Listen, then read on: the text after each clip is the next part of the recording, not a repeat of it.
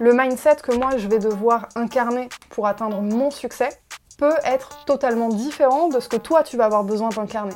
Donc en fait pour moi la clé du succès c'est d'abord de regarder à l'intérieur. Bonjour à tous et bienvenue dans Succès Ordinaire, le podcast qui explore les histoires mais surtout l'humain qui se cache derrière chaque entrepreneur. Je suis Junior et tu me retrouveras un mardi sur deux à partir de 6h avec un invité où on parlera à cœur ouvert des choses qui font de lui l'entrepreneur qu'il est aujourd'hui. Alors installe-toi, relaxe et profite de cet épisode. Je te souhaite une excellente journée et une bonne écoute. Bonjour. Salut. Enfin bonsoir du coup. Oui. Je veux bien que tu te présentes, que tu Mhm. nous parles de toi, de ton parcours et euh, que tu nous expliques pourquoi on est ici. Parce que quand je t'ai demandé un endroit qui t'inspirait, tu m'as dit Chez moi. toi. Voilà. Ouais. Donc je veux bien que tu nous expliques un peu tout ça et voilà. Ouais, ça marche. Alors du coup, moi c'est Farah de Think with Farah, le podcast Think with Farah, le compte Instagram, euh, pour mon activité de coaching. Donc je suis coach holistique pour entrepreneurs et entrepreneuses ambitieux et ambitieuses. Mais avant ça, je suis freelance, entrepreneur depuis maintenant 2017. Donc euh, consultante en stratégie digitale et formatrice en grosse marketing. En plus de ça, j'ai été digital nomade aussi euh, pendant plusieurs années et je suis toujours, d'ailleurs, je me considère toujours euh, digital nomade. Et du coup, c'était important pour moi de te faire venir à la maison parce que c'est mon premier vrai appart en tant qu'adulte, en tant qu'entrepreneur. J'ai vécu dans plein d'endroits différents, mais c'était toujours dans un mode de vie différent. Or, euh, là, l'année dernière, je me suis vraiment dit, ok, euh, mon business est en train de boomer, j'ai besoin de m'enraciner quelque part, Euh, pas dans le sens euh, ne plus jamais bouger, mais dans le sens où je veux un espace dédié à mon business, qui est celui-là, nous sommes dans mon bureau, Très cool. qui est chez moi. Et c'est un mode de vie que j'adore. Je suis pas trop euh, coworking, etc. J'aime vraiment, genre, la magie arrive ici, tu vois. Ok. Mais du coup, c'est quel genre de magie tu fais ici? Tu as dit que tu donnais des conseils holistiques. Je veux bien que tu nous expliques un peu que tu et surtout d'où ça t'est venu? Yes. d'avoir euh, de faire euh, du coaching holistique. Alors le terme holistique déjà, j'ai été exposée à ce terme, euh, c'était en 2018 je crois. Je me suis formée au milieu de tout ça, à la naturopathie holistique. C'était pas dans une volonté de me reconvertir euh, professionnellement ou quoi, mais c'était vraiment par pur centre d'intérêt. Je trouve ça passionnant. Euh, je pratiquais déjà la naturopathie euh, pour me soigner, me faire du bien dans ma vie, etc. Enfin voilà, j'avais juste envie d'en savoir plus. Et j'ai découvert une formation en ligne, c'était un, un- un petit truc, tu vois, mais de naturopathie holistique. Et en gros, ça faisait le lien entre les émotions et les maladies. Et euh, en faisant cette formation, ben, en fait, je me suis soignée, moi, au passage, sur des trucs qui traînaient euh, d'il y a hyper longtemps, y compris au niveau santé mentale, etc. Enfin, j'ai vraiment mis les pieds dans un monde, j'ai trouvé ça passionnant. Quelque temps après, je dirais dans l'année, les deux ans qui ont suivi, je continuais de travailler, etc. Certes, au niveau santé, ça allait un peu mieux. Mais par contre, dans mon business, il y avait toujours des points bloquants. Au niveau de ces points bloquants, je me suis dit, je vais me faire accompagner, etc. Euh, donc vraiment d'un point de vue business. Et à chaque fois, il y a un truc qui n'allait pas. Et là, en fait, je me suis rendu compte que ce qui n'allait pas, c'était euh, des croyances personnelles, des pensées limitantes, euh, un syndrome de l'imposteur, des, des modes de fonctionnement en fait qui sont très personnels, voire psychologiques, qui étaient les vrais points bloquants de mon business. Parce qu'en termes de compétences, j'étais au point, motivation pareil, etc. Et là, je me suis fait accompagner, non pas pour mon business, mais pour moi, Farah, en tant qu'individu. L'année d'après, j'ai doublé mon chiffre d'affaires. Ah, c'est intéressant ça. Et c'est là en fait que j'ai compris que euh, tu peux avoir les meilleurs coachs business du monde, Mhm. des personnes mais juste ultra compétentes. Si toi, dans ta vie personnelle, tu te sens pas prêt ou prête à passer euh, un certain cap, parce que euh, l'argent ça peut faire peur, le succès ça peut faire peur, échouer aussi, etc. Enfin vraiment tout un ensemble de pensées limitantes. Je me suis dit merde en fait euh, le, le point bloquant c'est ça. Quand tu es entrepreneur et que tu as un plafond de verre que tu n'arrives pas à dépasser, c'est ça. Hmm.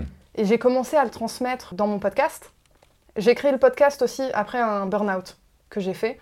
Parce que je me suis dit, en fait, euh, on est tous et toutes dans ce bateau-là, de l'entrepreneuriat. Mm. On fait toutes et tous face à- aux mêmes difficultés, aussi aux mêmes réussites. Et en fait, euh, à chaque fois, je reproduisais des schémas toxiques dans ma manière de bosser parce que personne ne m'avait jamais dit euh, en gros comment faire et personne ne m'a jamais partagé les secrets. Oui. Et j'ai eu un gros ras-le-bol. Je me suis dit, mais en fait, j'en serais pas là si euh, quelqu'un m'avait expliqué euh, ben, au début ce que j'allais traverser et tout, tu vois. Donc j'ai- créé le podcast comme ça. Ok. Du coup, dans ton podcast, dans ton podcast pardon, tu formes les gens tout en leur emmenant cette partie holistique où ils doivent prendre soin d'eux aussi. Oui, vraiment. Prendre soin de ça. leur business et prendre soin d'eux. aussi. Exactement. Mais du coup, tu, tu as dit que tu es passé par beaucoup de choses. Est-ce que tu peux nous détailler un peu par quoi tu es passé? Parce que là, euh, tu nous as dit que tu as doublé ton chiffre d'affaires. Ouais. Voilà, Et je l'ai encore de nouveau doublé l'année d'après. d'accord. voilà, mais, mais du coup, on va dire c'est considéré comme un, un vrai succès Mm. de te faire ça parce que doubler son chiffre d'affaires, même si c'est passé de, de 1000 à 2000, c'est déjà beaucoup, Mhm, c'est déjà bien. Clairement. Par quoi tu es passé avant d'a- d'atteindre ces paliers-là? Parce que en deux ans, repasser, enfin Mhm. doubler deux fois son chiffre d'affaires à chaque fois, c'est incroyable. Ouais, c'est incroyable. Bah, alors, déjà, reprenons depuis le début de comment je me suis retrouvée freelance. Ok, très bien. Parce que ça, c'est un peu drôle, ça a démarré avec Tinder. Ah, d'accord. Ah oui, ça c'est. c'est pas commun. bon, j'ai toujours su que je voulais être à mon compte. Ok. Euh, je veux dire, j'étais au collège, euh, je me visualisais euh, en train de passer euh, plein de coups de fil, businesswoman et tout, j'avais 14 ans. hein, donc donc j'ai toujours eu ce côté indépendante. Mhm. leader, vraiment création de valeur, etc. très à l'aise avec l'idée de gagner beaucoup d'argent très très tôt. Mais j'avais pas de plan particulier. j'étais juste, voilà, ça c'est un mode de vie qui m'intéresse. J'avais pas de plan. Ensuite, j'ai commencé mes études en post-bac en économie, ça me plaisait pas. euh, j'ai atterri en école de commerce, donc euh, parcours assez classique Mhm. finalement. Et euh, en gros, le chemin qui m'attendait, c'était les postes à responsabilité dans les grands groupes et tout. j'ai passé mon bachelor, j'ai eu mon diplôme et à ce moment-là, j'avais le choix entre enchaîner sur un master Mm. ou me mettre à travailler. En termes de compétences, pour moi, j'étais déjà en place et je savais qu'à terme, travailler dans les grands groupes, ça m'intéressait pas plus que ça. Donc euh, je me suis dit, bon, euh, m'endetter encore de, je sais pas, euh, 15, 20, 30 000 euros juste pour une ligne sur le CV pour euh, être validé par des gens qui ne m'intéressent pas au final, ça valait pas le coup. En termes de compétences, je me suis dit que j'avais fait le tour et que j'avais au moins les clés pour démarrer. Avec un bachelor? Ouais. Ok. Mais enfin, t'apprends plein de trucs et puis même en vrai, t'as pas nécessairement besoin de passer par ce chemin-là pour être compétent ou compétente. Ah, je sais bien. Aujourd'hui, il y a tellement de ressources euh, en ligne. Mm. Moi, à l'époque, c'était euh, le seul chemin que je connaissais, Mm. entre guillemets. Et puis, je regrette pas du tout. Euh, J'ai quand même appris des trucs euh, sympas et tout, mais sur le principe, c'est pas du tout une voie obligatoire. Mm. Et à ce moment-là, donc, je décide de me mettre à bosser, mais je n'avais toujours pas de plan. Je savais que je voulais pas postuler dans, bah, au- enfin, aucune boîte d'ailleurs, grand groupe ou pas, ça m'intéressait pas Ok. mais j'avais pas de plan, donc je me suis dit, euh, toute l'année à venir, je vais cumuler tous les petits boulots possibles pour voir à quoi ça ressemble. D'accord. Parce que je savais, moi, que je voulais être chef d'entreprise, Mhm. et euh, j'avais déjà eu, par expérience de job étudiant, des très mauvais managers. Ok. D'accord. Et je me suis dit, je ne veux pas être comme ça. Et en fait, moi, ce que j'avais identifié, c'est que euh, on est mauvais manager quand on ne comprend pas ce que fait l'autre en face de toi. C'est vrai. Et comme je savais pas quel type de business je voulais gérer, je me suis dit, eh ben, je vais tout faire. Donc, euh, je me suis retrouvée hôtesse d'accueil euh, dans les bureaux, euh, serveuse dans un restaurant, barmaid. euh, j'ai travaillé en boîte de nuit. J'ai fait le ménage dans les bureaux. Enfin, j'ai vraiment, euh, je Ah me oui. suis dit, je veux voir à quoi ça ressemble en fait. Ok. Donc, tu as vraiment. C'était même pas. Parce que dans ce que tu dis, euh, tu cibles même pas un euh, secteur. Tu as vraiment fait tout et n'importe quoi, on va dire. Ah ouais, clairement. C'était vraiment, c'était vraiment pour voir le management de chacune des, des, Ben, des filières ça. un peu. Et puis, même peut-être avoir vraiment conscience du de, de la valeur du travail, etc. euh, parce que je savais aussi que j'allais me diriger vers quelque chose de plus digital, euh, abstrait et tout. Ah d'accord, tu euh, savais dès le début. Hmm, ben, c'était pas très clair à ce moment-là. J'étais dans le côté marketing, commerce et tout. Mais je voyais bien que la partie digitale prenait de la valeur. Euh, je pensais juste pas que j'allais y arriver aussitôt. Ok. d'accord. Mais au bout d'un an, euh, moi à ce moment-là aussi, je fabriquais des cosmétiques maison qui avaient beaucoup de succès. Je les vendais. J'avais absolument pas le droit de le faire. Mais euh, On va couper ça. voilà. non, je, je n'en ai pas vendu beaucoup. hein. je précise, ne venez pas m'épingler. Euh, c'était aux proches, aux amis, machin. euh, voilà, c'était juste, juste pour ça. Et je m'étais renseignée du coup pour en faire un business. D'accord. Et là, j'ai été confrontée pour la première fois à la peur. Hmm. C'est qu'en fait, j'ai vu du coup toutes les règles à respecter, les législations en Europe, dans le monde et tout. Et du coup, l'investissement financier pour euh, voilà, euh, pouvoir produire dans un labo, euh, etc., etc. Enfin, je me rappelle plus de la liste exacte, mais c'était un espèce de gros pavé comme ça de ce qu'il fallait faire et du montant qu'il fallait investir. À l'époque, je crois que j'avais même pas 23 ans, je sais, je sais plus, 2015. Je sais pas quel âge j'avais, mais enfin, j'étais jeune. j'étais beaucoup trop jeune et pas du tout prête à investir ce montant. J'avais pas les épaules en fait. Donc euh, j'étais sur le point d'entreprendre et je me suis défilée comme jamais. Et je maintenant c'est mort, euh, j'ai peur. Qu'est-ce que je vais faire si je perds cet argent, si mon business ne fonctionne pas? Alors que j'avais une idée géniale. D'ailleurs, euh, j'avais vu, je crois que c'était deux ou trois ans après, des entreprises ont commencé à faire ça. Donc j'aurais pu en faire quelque chose de, de bien. Mais après, avec les j'aurais pu, j'aurais pu, on peut refaire un monde. Ah, ça. Mais en tout cas, j'ai eu peur. Hmm. De l'argent, vraiment. Je voulais en gagner, mais je voulais pas investir, tu vois. C'est. euh, J'avoue que c'est pas, ah ouais, non, ça. pas commun. c'est- Non, c'est pas. Et puis c'est pas logique euh, finalement. Parce que. Ah oui, du coup, c'était vraiment. Tu voulais gagner de l'argent sans investir. J'avais peur en fait de cette étape où tu dois mettre de l'argent. Oui, parce que tu te dis, je peux le perdre à tout moment. Voilà. D'accord. Et à ce moment-là, je n'avais encore jamais eu de vraie rentrée d'argent. Donc j'étais pas à l'aise avec euh, le fait que l'argent est une énergie qui bouge en fait. Ok. J'avais pas expérimenté ça encore. Donc, inexpérimenté, jeune, complètement apeuré, j'ai laissé passer cette opportunité. Et là, j'en ai saisi une autre euh, au passage. J'ai un ami qui habitait à Montréal, d'ailleurs, je crois qu'il y habite toujours. Euh, je connaissais pas cette ville, je me suis dit, je vais en profiter, je vais aller le voir en vacances. Je vais passer, aller euh, un mois, deux mois, euh, visiter Montréal, Sacrées vacances. bah attends, parce que j'y étais pas encore allée, je, je commence à regarder les billets d'avion, je vois que c'est pas hyper cher, la ville a l'air sympa. À peu près 45 secondes plus tard, je... allez, c'est parti, je ne reviens pas. D'accord. Ah oui. c'est rapide. ouais, donc euh, en vraiment moins d'une minute, je me suis décidée, je pars vivre au Canada. Et euh, là-bas, donc, euh, pour revenir à l'histoire de départ avec Tinder, je suis partie là-bas sans plan. hein. On était toujours avec l'idée de oui, je veux entreprendre, je vais être indé, etc. Mais aucun plan, juste une vision hyper claire. J'arrive là-bas, euh, je sympathise avec des gens via Tinder. Il y en a un qui a une start-up. Il me prend sous son aile. C'était mes premiers pas dans le digital. Et ensuite, euh, on m'a ressaisi au vol pour euh, ma première mission de freelance digital nomade. Ok. Et en gros, c'était le beau-frère d'une amie hypnothérapeute. Enfin, le scénario n'a aucun sens, tu vois. On n'est- pas du tout sur le réseautage, euh, dans les after-work business. euh, Enfin, absolument pas. T'as la première expérience via Tinder, la deuxième via le beau-frère d'une amie, qui, elle, n'est pas du tout dans le milieu. Je me rappelle, ce mec-là m'avait demandé, euh, en gros, si j'étais compétente pour une mission, pour une mission particulière. J'ai dit euh, oui, oui, absolument. Un truc que j'avais jamais fait. Je me suis formée en une semaine et, euh, et c'était parti. Et j'ai jamais changé de carrière depuis. Waouh. Voilà. C'était une très très longue histoire. Non, mais cette c'est- conclusion. Non, non, mais c'est- intéressant. C'est que vraiment, on, voit que tu es passé bah, partout, partout et n'importe quoi, on va dire. Pas- Ouais. Non, c'est même pas n'importe quoi. Tu es vraiment passé par un peu euh, plein d'étapes. Mhm. Parce que surtout, bah, tu as eu peur.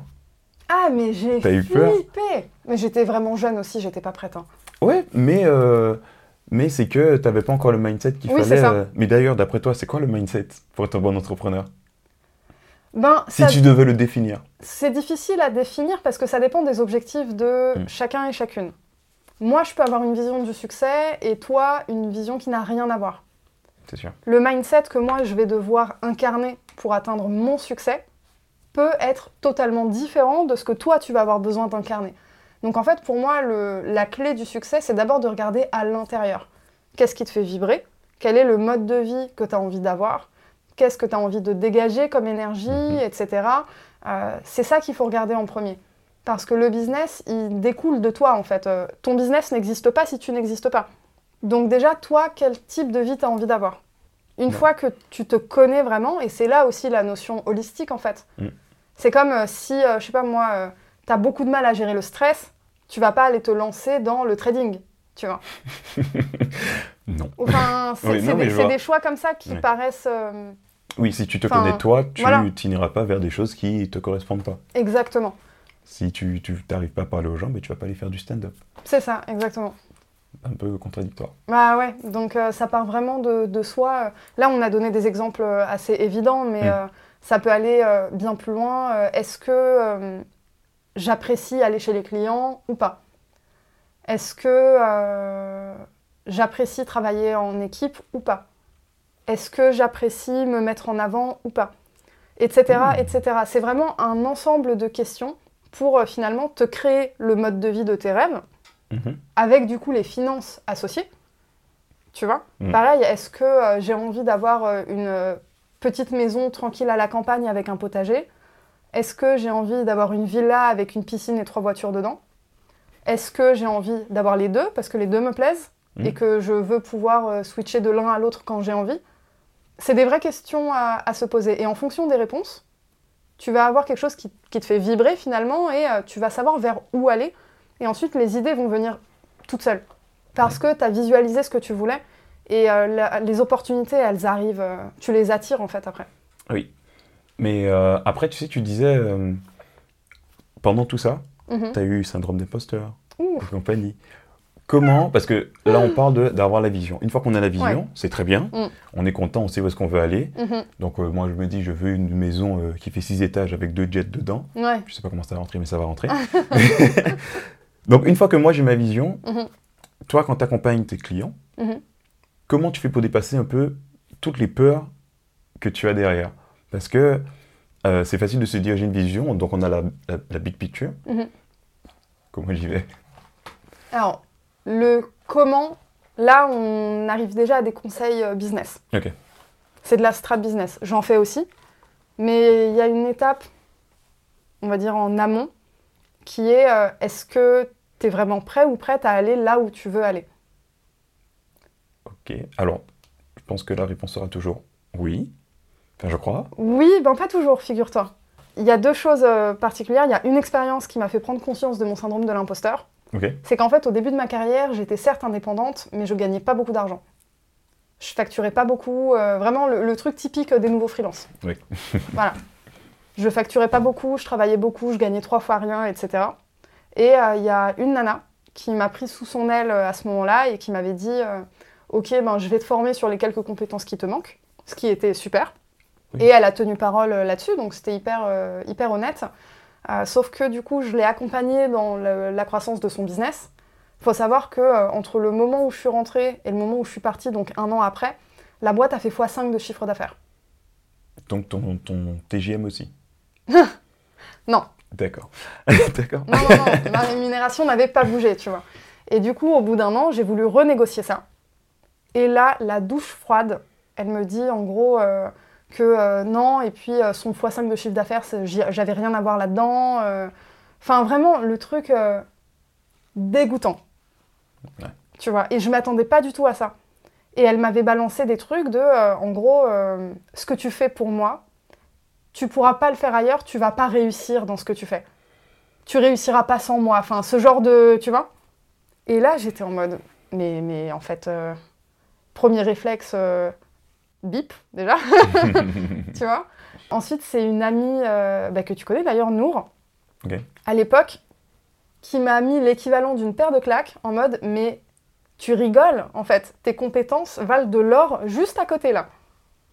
Et ça m'a fait prendre conscience que euh, ça faisait ben, un an que j'étais coincée avec une rémunération ridicule, parce que au fond de moi, ben, en fait, euh, ce qu'elle avait dit, j'y croyais. J'étais persuadée que, euh, en dehors de ce que elle, elle voulait bien me donner, j'arriverais pas à créer de la valeur et à être payée plus, parce que mes compétences ne valaient pas plus. Ok. Tu vois? D'accord, oui, je vois. Je vois. Au final, euh, j'ai fait un gros saut dans le vide. Je lui ai dit, on arrête tout d'un coup. Donc euh, freelance, t'as pas de chômage, t'as rien. hein. Je veux dire, j'ai tout coupé. Je me suis lancée dans le vide et après j'ai rentré mes premiers clients. En deux jours, j'ai fait ce que je faisais en un mois avec elle. Waouh.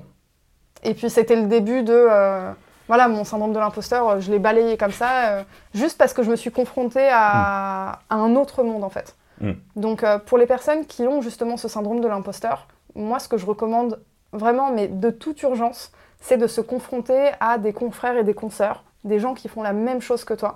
Tu vas te rendre compte que des gens que tu idéalises peut-être, mais en fait c'est des gens comme toi, qui ont certes leurs forces, mais aussi leurs faiblesses. Et que toi finalement, chez toi, tu ne vois que les faiblesses, parce que tes forces, tu les identifies comme normales. Mais ce qui est normal pour toi est une expertise pour quelqu'un d'autre, Wow. est quelque chose à idéaliser pour quelqu'un d'autre. Et c'est pour ça qu'on va te payer finalement. Mais Oui. t'as pas conscience de ça tant que tu t'es pas confronté aux autres en fait. C'est sûr. Donc du coup, en tant qu'entrepreneur, Mm. auto-entrepreneur ou n'importe Oui. Il faut toujours enfin, être accompagné, avoir des gens avec soi, Ouais. ou avoir des confrères ou des consoeurs. Des amis, euh, des, des entrepreneurs avec qui on se challenge mutuellement. Pas forcément un rapport euh, coach-coaché. Ok, c'est ce que j'allais te demander. Non, pas forcément. Ça peut. Alors, euh, pour avoir été coaché à plusieurs reprises sur différents leviers, euh, il faut que ça arrive au bon moment. Ça sert à rien de te faire coacher si euh, t'as pas un point bloquant précis, identifié, etc. Mm. Euh, je veux dire, à un moment, c'est jeter l'argent par les fenêtres. Mais par contre, quand euh, c'est le bon moment, que tu as identifié ce qui bloquait, que tu te sens effectivement bloqué et que tu as conscience que tu as besoin d'aide, mais alors là, un coaching, ça te propulse. euh, Enfin, c'est c'est juste incroyable, tu vois.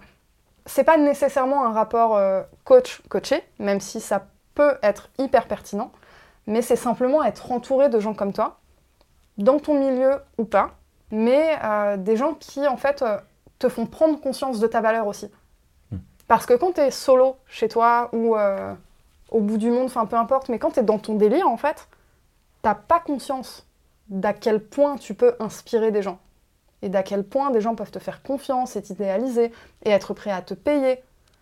Par exemple, là, moi, je travaille du coup à la création d'un programme d'accompagnement où je vais transmettre finalement tous mes apprentissages des dernières années. Et euh, je suis en réflexion sur euh, combien, euh, à combien je vais le vendre, etc. etc. et me demander finalement combien les gens sont prêts à payer pour ce type d'accompagnement en fait. J'ai du coup un groupe WhatsApp avec d'autres femmes entrepreneurs. c'est des consultantes, formatrices, coachs, freelance. Enfin, on est vraiment sur les mêmes types de profils. Et dans le lot, il y en a une qui, la dernière année, sur toute l'année, elle a investi l'équivalent de 22 000 euros dans de l'accompagnement. Ah oui, C'est énorme. c'est beaucoup. Exactement. Le, bon, malheureusement, elle n'a pas été accompagnée par les personnes les plus compétentes. D'accord. Mais ça, c'est entre guillemets la faute à pas de chance. Hmm. Tu as des euh, accompagnements à 4 chiffres, 5 chiffres qui les valent. Donc euh, je suis pas là pour débattre euh, le, le prix, mais pour dire que des gens sont prêts à payer. Ah bah oui, Mais ça, tu peux pas en avoir conscience en fait si tu ne parles à personne. c'est sûr. C'est sûr. Waouh, ok. Et euh, donc là, on a vu un peu donc, tout ce que tu as fait, tout ton parcours. Donc un peu comment tu vois l'entrepreneuriat. Mais moi, j'avais une question pour toi, c'était le moment où ça allait pas, d'accord? Mhm. Où tu t'es rendu compte du syndrome de l'imposteur, un peu que on t'avait mis un peu plus bactère. Hmm. Pourquoi t'es pas allé euh, prendre tes compétences et les mettre chez un client, euh, enfin, prendre un CDI Alors j'avais essayé, et c'était avant cet événement-là. D'accord. En fait, euh, j'ai- sauté un- une étape, j'ai dit que j'étais partie au Canada, mais j'ai pas, pas dit quand je suis rentrée. Ok. Euh, je suis rentrée été 2017 suite à des problèmes de santé Ok. euh, et je n'avais pas prévu de rentrer, donc gros échec. Même si je venais d'avoir mon premier contrat indé, euh, digital nomade et tout, c'est super. euh, bah en fait, je suis rentrée alors que je voulais pas. J'avais pas idée de ce qui m'attendait, alors que je t'ai rencontré trois semaines après être rentrée. Et, euh, et en gros, je savais pas trop vers quoi j'allais. Je me suis retrouvée dans une spirale euh, entre les problèmes de santé, euh, le, au niveau client, j'en avais un et c'est tout. euh, il me payait pas forcément super bien, etc. Une espèce de spirale qui te met dans la solitude, la dépression, euh, et d'un coup, tu perds espoir. Et à ce moment-là, j'avais pas forcément de point de repère, c'est-à-dire de personnes qui étaient dans le succès sur un chemin que j'étais en train d'emprunter. J'avais pas vraiment ça. J'avais des personnes qui étaient dans le gros succès, que je suivais euh, sur les réseaux, etc. Mais, et ça je l'ai compris vraiment des années après, le manque d'authenticité cruel. C'est-à-dire que ces personnes-là ne partageaient que leur succès. Ah, Pas de manière fausse. Elles partageaient réellement leur succès. Mais il y avait un manque d'authenticité dans le sens où elles ne partageaient qu'une partie de l'aventure. Ouais, du coup, ça idéalise un peu. euh, Ça idéalise, c'est ça. Et cette partie est totalement vraie, mais en fait, euh, quand tu enlèves le travail qu'il y a eu avant, le stress, euh, éventuellement les problèmes de santé mentale, etc., quand tu vois ça et que toi tu débutes, tu te dis, ok, mais en fait, euh, je veux aller là, ça a l'air trop bien, et elle a pas l'air d'avoir galéré cette personne, tu vois. Hmm, oui. Ouais, je vois ce que tu veux dire. Et du coup, ça te crée une fausse image de l'entrepreneuriat. Et donc, euh, je me suis retrouvée à vivre ça, et je ne sais plus quelle était ta question. C'est euh, quand tu as eu tous ces échecs-là. Ah oui, euh, aller travailler euh, dans des bureaux. Oui, alors du coup, à ce moment-là, j'ai totalement perdu espoir.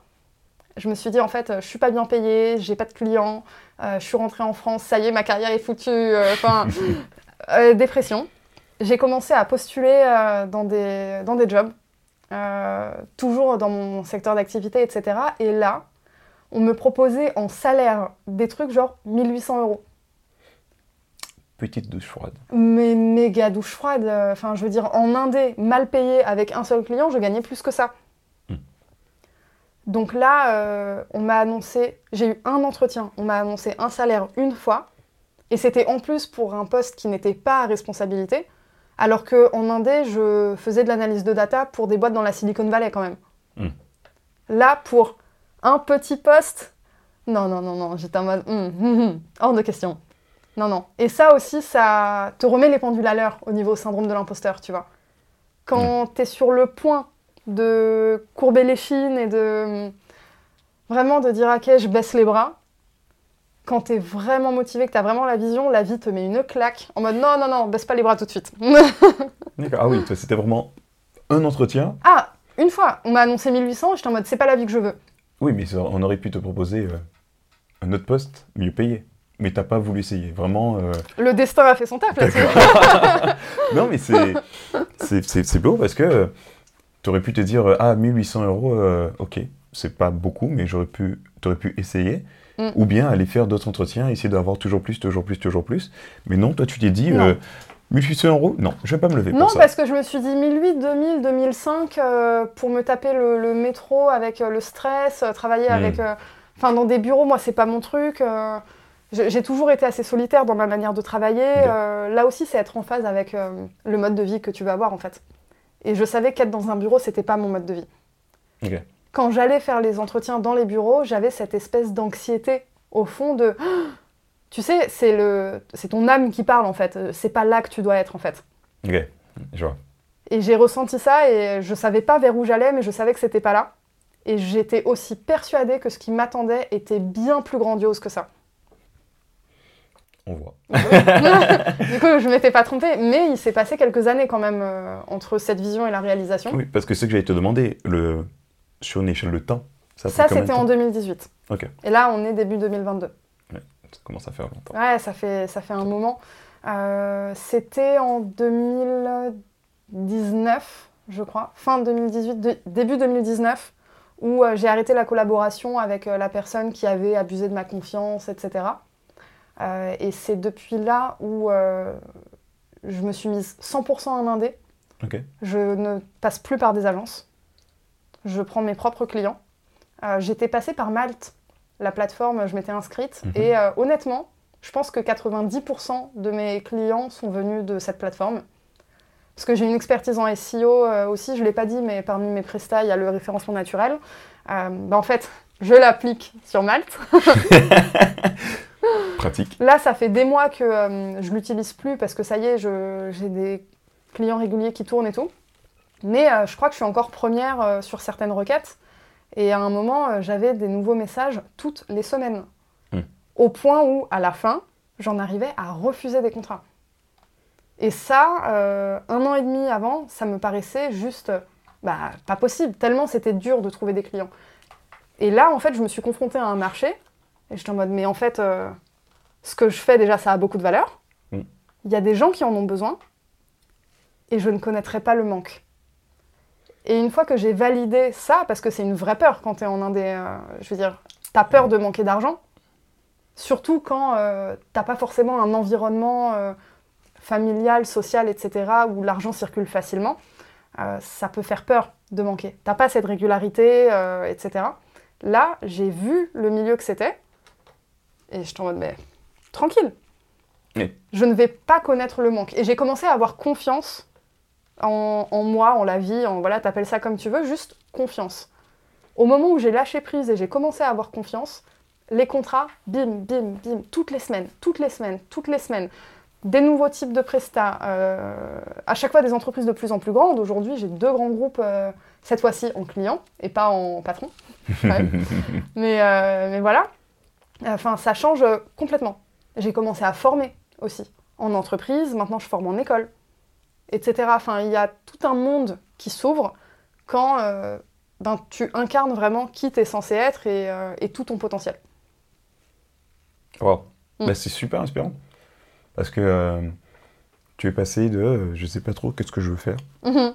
vraiment. À faire le ménage dans les bureaux. Voilà. à je sais exactement, j'ai trouvé ce que je veux Mm. et je vais pas lâcher. Oui, après, euh, même là, ma carrière, elle est encore en train d'évoluer parce que le coaching, par exemple, c'est une nouvelle activité que je développe Mhm. finalement. Donc, je redémarre à zéro quelque chose. Mais euh, j'ai déjà un business qui est en place. Aujourd'hui, il y a deux personnes qui bossent pour moi, etc. Euh, donc, tu as toujours cette notion de créer. Mais pour moi, quand tu es entrepreneur, en fait, tu ne peux pas t'empêcher de créer. C'est un peu l'ADN.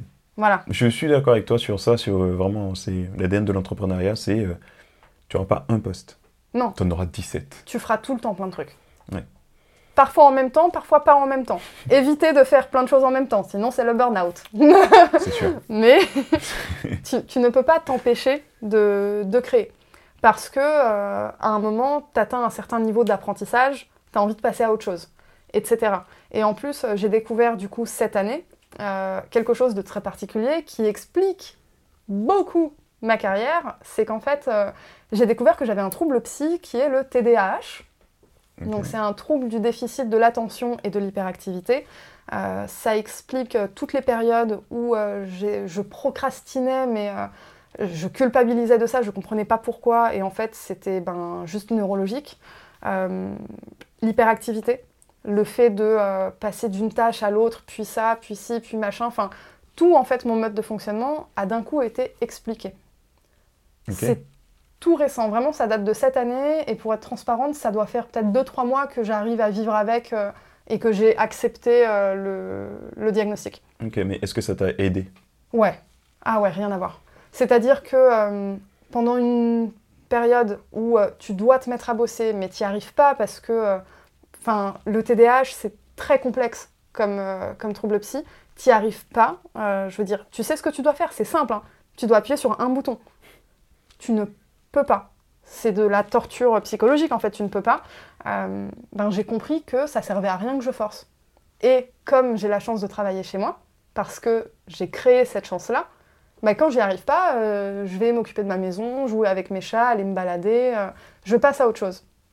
Et je reviens quand mon cerveau est prêt. Et j'ai ce luxe en fait de finalement adapter mon business à qui je suis. Et ça aussi, ça fait partie d'apprendre à se connaître, c'est quel est ton profil psychologique. Ok. T'as plein d'outils pour ça. euh, Enfin, je veux dire, moi, c'est très particulier parce que j'ai le TDAH.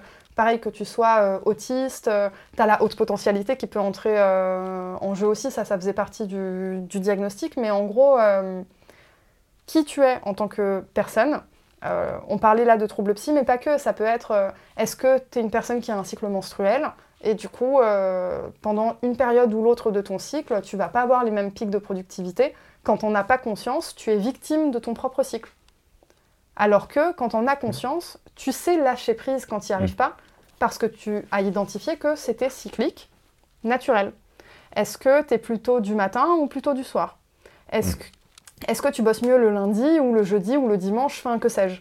On a tous et toutes un rythme qui nous est propre pour plein de raisons, plein de facteurs différents. Il faut juste l'identifier. Sans ça, euh, c'est la culpabilisation qui te suit euh, au quotidien. J'arrive Ouais. pas à m'y mettre. Pourquoi? Je force, j'essaye, ça marche pas, machin. Alors qu'en fait, euh, tu lâches prise, tu reviens une heure après et c'est bon. Ouais, mais c'est parce qu'aussi on nous a, on nous a un peu éduqués comme ça. C'est Ouais. que le travail, c'est pas censé être fun.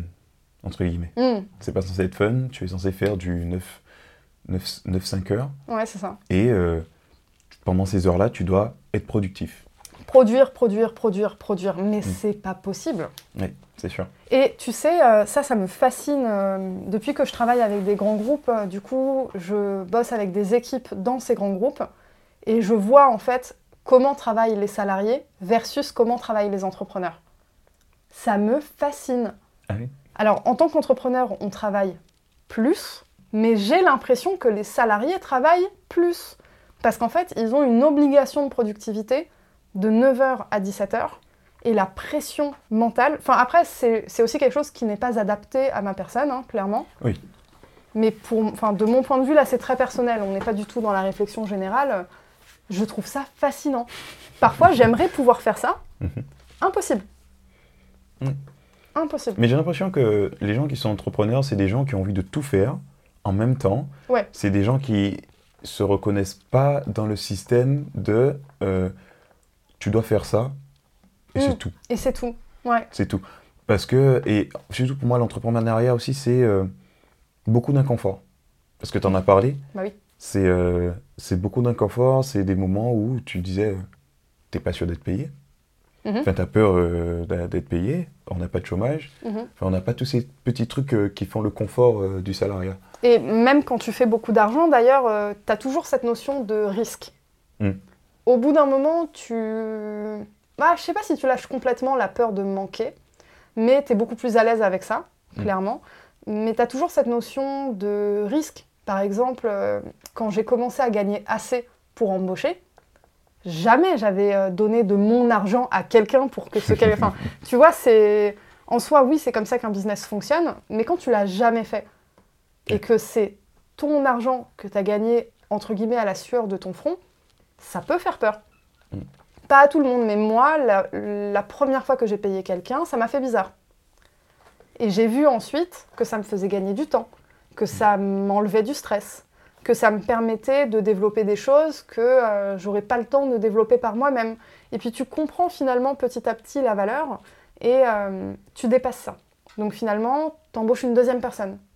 Et puis après, peut-être que du coup, tu vas oser, euh, je sais pas moi, investir dans du matériel, investir sur ta santé mentale ou sur Mhm. n'importe quoi qui peut te procurer de la valeur et du bien-être, à toi et à ton business aussi du coup. Euh, une fois que tu dépasses ça, finalement, euh, tout devient plus simple. Ce que je veux dire là, c'est que au début de l'entrepreneuriat, on peut avoir des peurs et des blocages, des croyances limitantes, etc. Croire que ça, ça va disparaître à un moment, c'est faux. ça ne disparaît pas. Par contre, une fois que tu as dépassé ces premières pensées limitantes, tu vas aller voir plus loin, tu vas découvrir un nouveau monde, et une fois que tu seras à l'aise dans ce monde-là, tu vas vouloir encore voir ce qu'il y a de l'autre côté. Mm. De nouveau des pensées limitantes auxquelles tu n'avais jamais été euh, exposé avant, et ainsi de suite. Donc je pense qu'il faut devenir un peu plus à l'aise avec cette notion de peur, croyances limitantes, etc. C'est des choses qui font naturellement partie de notre mode de fonctionnement. Et euh, finalement, c'est la peur de l'inconfort. On parle de zone de confort, qu'est-ce qu'il y a derrière? Hmm. Derrière, c'est perçu comme l'inconfort, mais en réalité, c'est juste une autre zone de confort. J'avais jamais vu ça comme ça. Oui, une fois que tu as mis les pieds dedans, ça devient une zone de confort. Hmm. C'est une autre zone de confort. Plus grande. C'est cool. ça. Et du coup, ce qu'il y a encore derrière est perçu comme de l'inconfort, mais rebelote. Et tu fais que repousser les limites à chaque fois. C'est la même chose pour les pensées limitantes. Ok. Ah oui. Mm. C'est vrai que vu comme ça, c'est c'est rassurant même. Ben oui, ben, typiquement, en termes de mode de pensée, il y a très peu de différence entre quelqu'un qui fait euh, 1000 euros par mois et quelqu'un qui fait euh, 10 000 ou 50 000 euros par mois. Les schémas de pensée sont les mêmes. Tu vas travailler à des échelles différentes.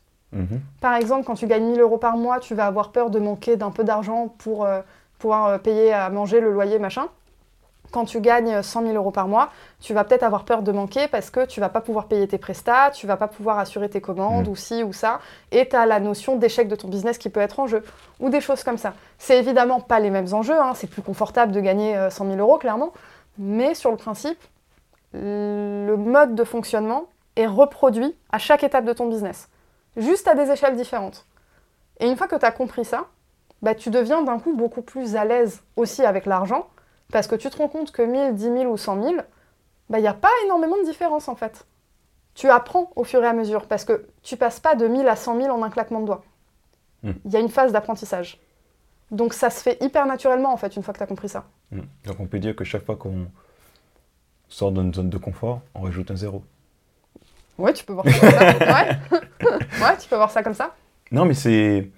c'est j'avais jamais pensé à voir ça comme ça, que euh, entre quelqu'un qui gagne 1000 euros et quelqu'un qui gagne 10 000 euros, c'est. euh, bah, après, qui sont dans le même domaine, évidemment. Oui, oui, ah oui. Alors selon les domaines, tu vas pas avoir les mêmes euh, capacités de rémunération. Mm. Par exemple, si euh, tu es, je sais pas moi, naturopathe et que tu vends tes consultations, à un moment, tu as un nombre d'heures dans la semaine, tu vas pas pouvoir gagner plus, machin.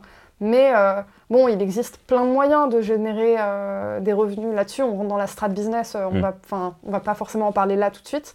Mais euh, oui, effectivement, ça dépend. ouais. Et moi, je voulais revenir sur un truc, c'est que tu, tu as mentionné que tu avais embauché des gens. Oui.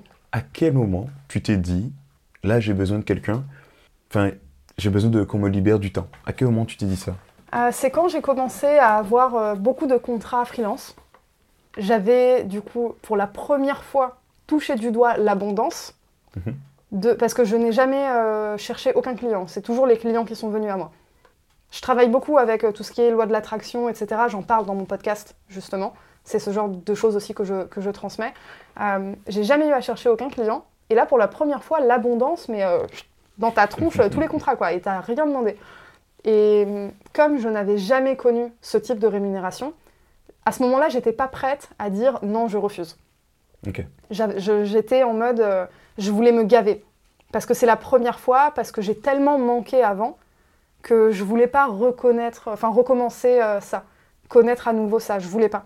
Donc j'ai tout accepté, je me suis gavée, euh, enfin, c'était une forme de boulimie du travail, hein, vraiment, au- mais vraiment, à, à en, à en devenir malade, j'en avais fait un burn-out à la fin, tu vois. Et là, je me suis dit quoi? Je me suis dit, ok, je peux le faire, euh, je vais m'entourer pour le faire. J'avais euh, fait une première phase de recrutement euh, vraiment en express, qui m'a valu à la fin le burn-out. J'avais mal recruté, mal formé. Il y a une part de responsabilité qui était sur les personnes que j'avais euh, choisies, mais il y avait aussi une grosse part de responsabilité sur moi. J'avais totalement échoué cette étape de mon business. Euh, J'en ai perdu des clients, euh, les prestats n'étaient pas satisfaits, enfin, c'était pas bien exécuté, etc. Euh, en termes d'onboarding, j'avais raté ça, j'étais pas du tout compétente en termes de RH à l'époque. Enfin voilà, gros échec à ce moment-là. Donc là, euh, traumatisme, tu te réveilles un matin avec euh, des plaques rouges sur le corps, euh, des palpitations parce que tu as tous les contrats qui tombent d'un coup, que toutes les personnes qui bossent pour toi euh, ne gèrent pas parce que tu les encadres mal. Mm. Donc d'un coup, tu dois tout gérer. J'étais en mode, ok, en fait, l'argent, c'est sympa, mais ma santé, c'est plus sympa. Mais j'ai eu besoin de ce burn-out pour le comprendre. hein. Et, euh, et du coup, euh, un matin, j'ai appelé tout le monde, j'ai dit on arrête. Stop. Donc, tu as appelé les gens que tu avais embauchés pour leur dire juste. euh, on. Alors, déjà, mais les clients aussi. Ah, D'accord, ah, c'est vraiment tout ah, le monde. tout. Ah oui, tout. Ok, j'ai fait d'accord. pause. Ah là, c'est plus stop, là. C'est... ouais, ouais. J'étais en mode non, non, là, je vais pas tenir. Euh, c'est au point où, au niveau santé mentale, ça devenait très critique. Euh, J'étais en mode non, ça ne mérite pas ma santé mentale. D'accord. Donc on arrête tout. À ce moment-là, j'avais gardé un client qui était le plus rémunérateur de tous, finalement. Et je suis rentrée finalement dans ce confort euh, de presque salarié, mais qui m'allait bien sur le moment. Mm. Et puis il y avait toujours ce côté freelance et tout, euh, c'était bien. Et là est né du coup le podcast, où je me suis dit en fait, il faut que je raconte tout ce que j'ai expérimenté et appris, parce que si on m'avait expliqué ça, j'aurais pas fait ces erreurs-là ou Mmh, de d'accord. manière moins intense, moins grave. Parce que tu fais forcément des erreurs. Euh, L'idée, c'est pas de pas en faire, mais euh, ça aurait été différent, moins violent, moins brutal. Donc j'ai voulu transmettre. Et là, euh, je me suis dit, ok, je sentais que la suite de ma carrière, c'était le coaching. Mhm. Parce que ça me fait vibrer. Le freelancing, c'est sympa, c'est hyper rémunérateur. Je vais pas dire que ça me fait pas vibrer parce que je fais ça depuis quelques années et j'adore ça. Mais euh, la notion de coaching et d'accompagnement de l'humain me fait vibrer plus que le consulting pour les entreprises, on va dire. Donc c'est vers là que je me dirige de plus en plus. D'abord un peu et puis plus. J'ai envie que ça prenne plus de part dans mon chiffre d'affaires, dans mon temps de travail. Je veux vraiment euh, aller vers, euh, vers ça. Et je me suis dit, ok, euh, j'ai besoin de continuer de générer du chiffre via mon activité de consulting. Et j'ai besoin de quelqu'un pour gérer mon compte Instagram, me créer une communauté, etc. J'ai embauché une alternante. J'y suis allée tranquille. c'est un contrat sur deux ans quand même, donc un sacré engagement. Mais en termes de rémunération, on n'est pas sur du 4000 euros par mois, tu vois. Mmh. Ça restait euh, raisonnable, même si c'était un gros investissement mensuel et tout pour la première fois. Je me suis dit, et confiance. Bah là, elle, va, enfin, elle a entamé sa deuxième année. Et finalement, euh, mon podcast, la première année, il a dépassé les 10 000 écoutes. Ça peut être perçu comme beaucoup ou pas beaucoup selon les gens, mais euh, pour moi, c'était énorme. Parce que quand j'ai lancé le podcast, je me suis dit, OK, au bout d'un an, je veux atteindre les 10 000 euh, écoutes. Mais j'avais aucune idée de euh, est-ce que c'est ambitieux, pas ambitieux. J'avais, enfin, je sais pas, je me suis juste dit un an, 10 000 écoutes. D'accord, c'est vraiment un chiffre comme ça qui t'est passé par la tête. Ouais. Et puis, euh, loi de l'attraction, enfin, je les ai fait, même pas en un an, je les ai fait en 9 mois, je crois. 9 ou 10 mois, ouais. Enfin, avant les un an, j'ai fait les, les 10 000 écoutes. mais 10 000 écoutes, c'est pas rien. Donc, ça veut dire que ce que je raconte est utile. intéressant, ouais être intéressant, euh, mais surtout être utile. Mm. Et ça, je le vois par rapport aux DM que je reçois sur, euh, sur Instagram, des gens qui me demandent d'être coaché. Enfin, tu vois. Et ça, c'est intéressant parce que mon compte Instagram aujourd'hui, euh, officiellement, je ne vends rien. Je communique sur mon podcast. Tout le monde sait que le programme est en cours de création. Il hein, a pas. mais je suis pas là à vendre du coaching individuel, par exemple. Les gens me demandent. Donc ça aussi, ça confirme, on va dire, une voie que je suis en train d'emprunter pour, euh, pour mon business. Et c'est assez, assez, fascinant. Euh, et pareil, ça te fait baisser en fait ton syndrome de l'imposteur. De non, en fait, euh, ce que j'ai à dire, c'est utile et ça aide vraiment des gens. Et juste ça, c'est complètement ouf. Waouh, ok. Donc du coup, c'est vraiment le fait d'avoir, on va dire, laissé un peu les clés mhm. de ton petit bébé. Ouais. Parce que quand on est entrepreneur, c'est nos bébés qu'on tient. Chaque fois qu'on fait un projet, c'est un bébé. Tu les as laissés à quelqu'un mhm. pour te libérer du temps ça. sur un nouveau-né. C'est ça, Qui était le podcast. C'est beau. Ah parce que c'est pas tout le monde qui pourrait faire ça. Parce que surtout, c'est ton Instagram. Mhm. Est-ce que de souvenir, avant, c'était ton Instagram personnel? C'était mon Instagram perso, absolument. Que j'ai totalement euh, rebrandé, enfin, j'ai tout changé. Mais c'est. Waouh! Mm. Ah ben, euh, bravo. Ouais. Je ne sais pas comment elle s'appelle, mais euh, bravo. Balkis, ouais, Balkis, franchement, bravo. Mm. Euh, parce que du coup, du coup, tu as laissé les clés à la personne et vraiment, elle s'occupait de tout. Ça t'a libéré du temps et ben, ça te fait, ça, ça, fait encore grandir ton business. Exactement. En fait, ça me permet de développer un business annexe au business initial qui est rémunérateur. Et ça, c'est fascinant une fois que tu commences à rentrer là-dedans, tu comprends que tu ne peux être que sur la voie de la croissance mm. et du développement. Parce que du coup, neuf mois après, c'est drôle quand je dis neuf mois, ça me fait penser à une gestation. En fait, c'est neuf mois après mon burn-out, euh, mm-hmm. etc. Euh, ça m'a pris ben, neuf mois pour digérer l'apprentissage, comprendre là où moi j'avais échoué. Là où c'était pas ma responsabilité, j'avais pas vraiment d'apprentissage, je pouvais pas, euh, enfin, c'était pas de mon ressort. Mais par contre, il y avait des points clés que je voyais pas au départ, sur lesquels j'avais manqué de euh, compétences. Donc du coup, j'ai pris le temps d'identifier euh, tout ça. Et euh, je me suis retrouvée à nouveau dans une phase où j'ai eu besoin de, m'entourer, mais cette fois-ci sans reproduire les mêmes erreurs.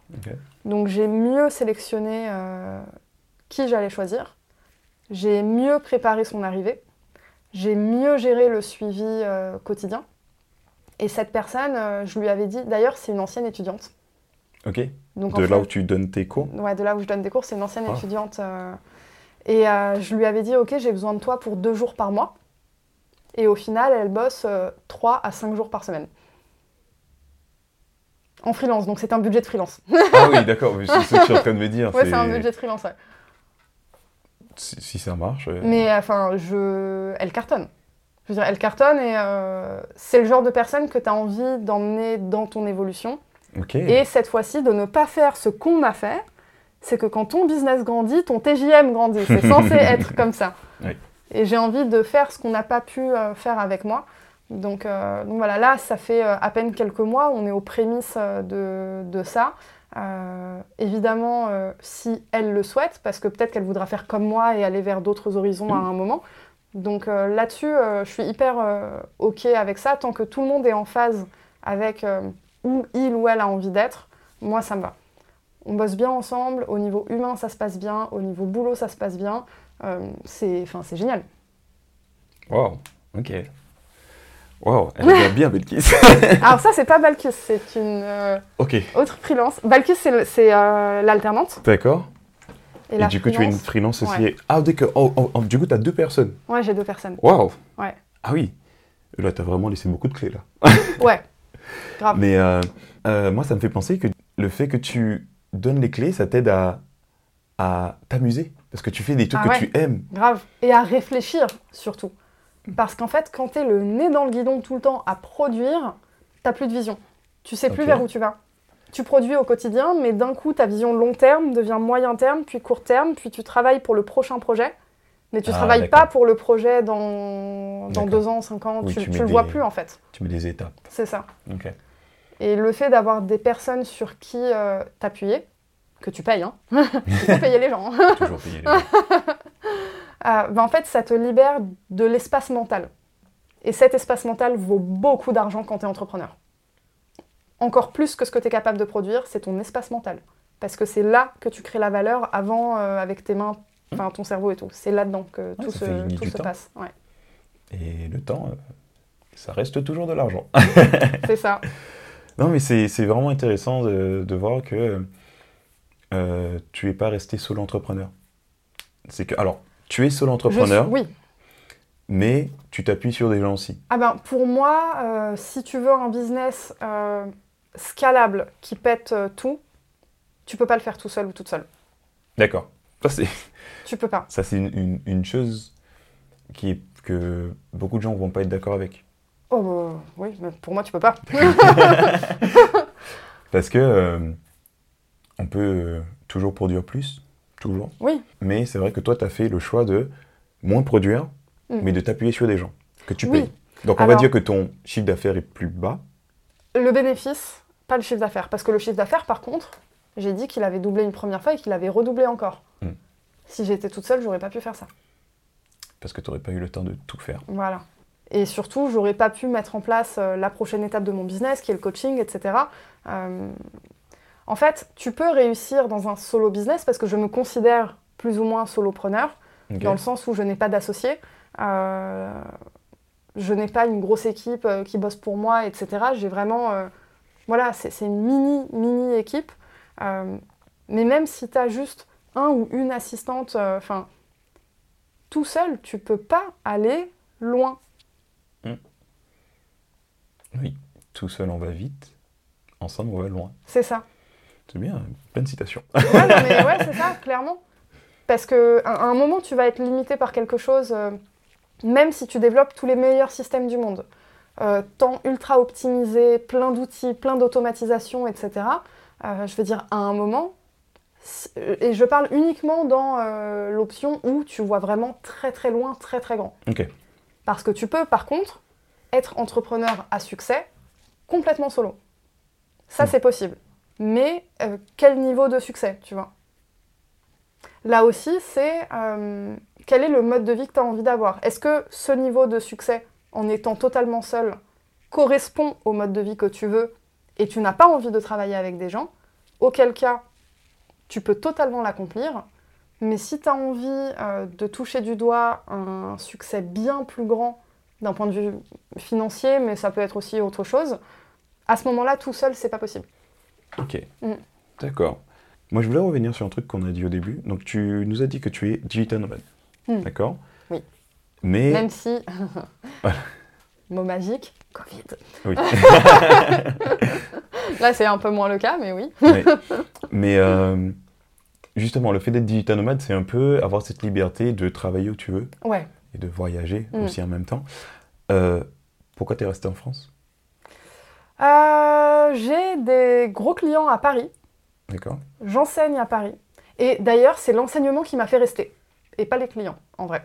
D'accord. Parce que euh, j'ai commencé à enseigner euh, euh, suite à une rencontre, encore une fois, je ne suis pas allée les chercher, pendant le premier confinement. Avril 2020, ouais, j'ai démarré. Et en fait, la vocation, j'ai trouvé ça tellement génial. Vraiment, et je pense que euh, c'était les prémices de l'envie de coacher. Hmm.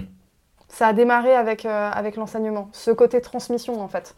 Et j'ai trouvé ça juste tellement génial que j'avais envie de rester pour pouvoir enseigner. D'accord. Je- je- J'adore en fait la transmission, je trouve ça juste complètement fou, surtout à des gens qui sont sur le point de suivre des pas que toi t'as emprunté quelques Mm. années avant. Et j'adore mon métier aussi, donc c'est un plaisir en fait de, de l'enseigner. Euh, je suis restée pour ça. D'accord. Ouais, vraiment pour ça, euh, tout en ayant la capacité de bouger quand je veux, etc. Mais je voulais poser mes valises quelque part, et euh, mon choix, je l'ai fait, je l'ai fait par rapport à ça. D'accord, ok. Donc c'est vraiment euh, euh, le fait d'avoir euh, un peu l'école qui soit là, Ouais, c'est ça. où tu t'es dit, bon ben, on va rester en Ben oui. France. Mm. Parce que euh, on peut se dire que une fois que tu commences à faire de l'argent, en général, une étape qui se passe, c'est quitter la France, aller dans un autre pays avec des avantages fiscaux plus intéressants. Oh bah tu vois, c'est pas forcément le truc qui me traverse l'esprit. Parce que, alors déjà, euh, l'administratif, euh, législation, tout ça, je... c'est pas mon truc. Donc en réalité, je n'ai aucune compétence en la matière. Mais euh, je sais aussi que bien accompagné, tu peux faire des choses chouettes, Mm. que tu as des montages intéressants qui existent, et que pour le moment, c'est pas le genre de choses avec lequel j'ai envie de m'embêter, que je suis heureuse là où je suis, qu'il y a plein d'entrepreneurs et entrepreneuses à succès là où je suis, sur le territoire euh, français, euh, l'Hexagone, les Antilles, etc. Je me dis, ben en fait, euh, non, là, je, je suis bien, j'avais besoin de m'enraciner quelque part. Aller à l'étranger, pour le moment, il n'y a aucune destination qui m'inspire pour m'enraciner. Ok. Je n'y suis pas du tout fermée, par contre. Mais juste là, c'est pas mon, c'est pas mon timing. Un jour peut-être. D'accord, donc pour l'instant, la partie nomade dans Digital Nomade, ce serait, c'est juste pour des vacances, entre guillemets, on va dire. Euh, Enfin, ou si tu as envie d'avoir euh, un petit coup de soleil. Ouais, oui, bah après c'est aussi me dire, euh, ben là, euh, du coup, j'habite à Lille en ce Mhm. moment, mais j'ai envie de pouvoir bosser en Espagne. Là, le mois dernier, j'étais à Barcelone. j'ai envie d'aller en Tunisie, d'aller faire un tour, je sais pas moi, en Égypte, n'importe où. je peux. Oui. En fait, c'est cette liberté que j'achète entre guillemets avec mon, mon travail. Je veux cette liberté. Et c'est ce qui fait d'ailleurs que euh, le monde du salariat n'est pas pour moi.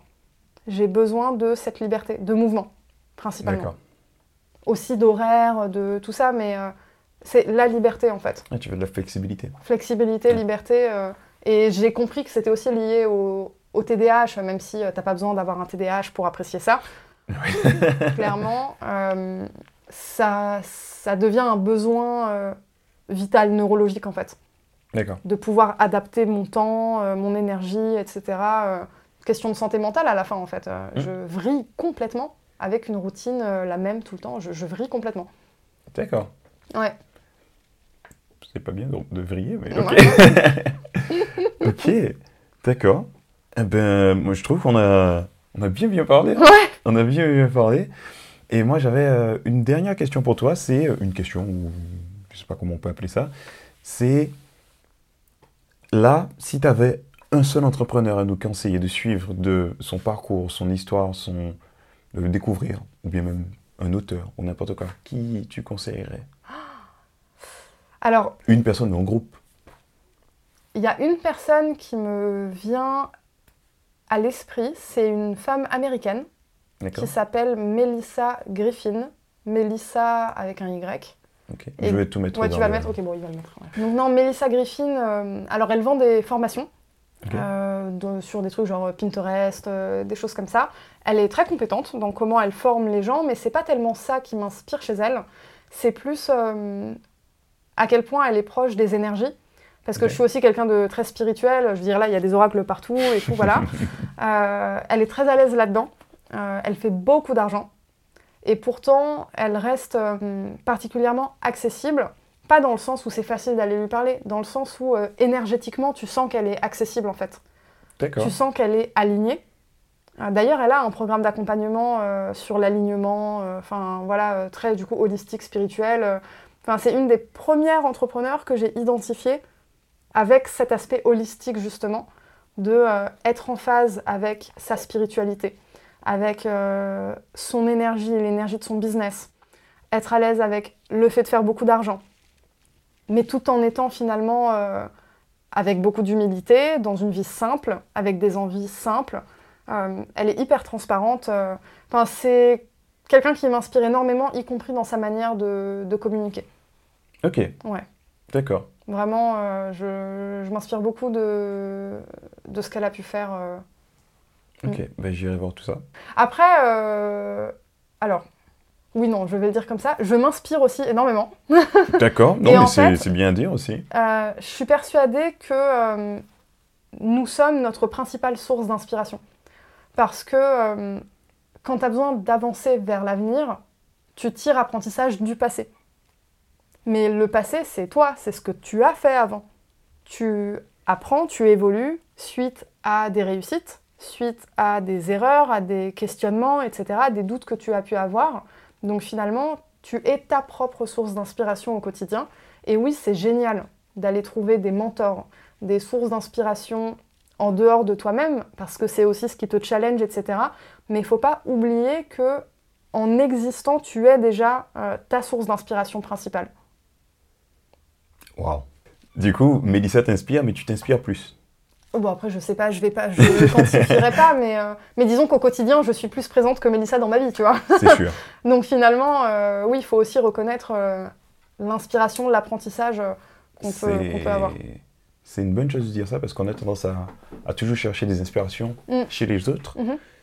et jamais penser à soi. Oui, alors que, enfin, on dit toujours oui, il faut pas regarder le passé, l'avenir, le futur, machin, mais les fondamentaux, tu les as fait derrière. hein. C'est sûr. Donc il, il faut pas avoir peur euh, d'aller regarder ce qui s'est passé derrière. Et c'est d'ailleurs parce qu'on le fait pas assez qu'on ne voit pas assez euh, les réussites qu'on a déjà accomplies. On est toujours focus sur le dernier foirage. Mais tout ce que tu as accompli avant, ça te paraît insignifiant parce que tu prends pas le temps de le regarder. Wow, c'est vrai. Ben, ça fera un très très beau mot de la fin parce que c'est, ben, ça conclut un peu tout ce que tu disais avec euh, entrepreneur holistique et tout ça. Mhm. Vraiment, ça fait une boucle qui est parfaite. Merci. Allez écouter mon podcast. Ben oui, avec de manière, je vais tout mettre en, en description et en info et tout ça. Voilà. Merci beaucoup, Farah. Avec plaisir. À la prochaine. Ciao. Ciao.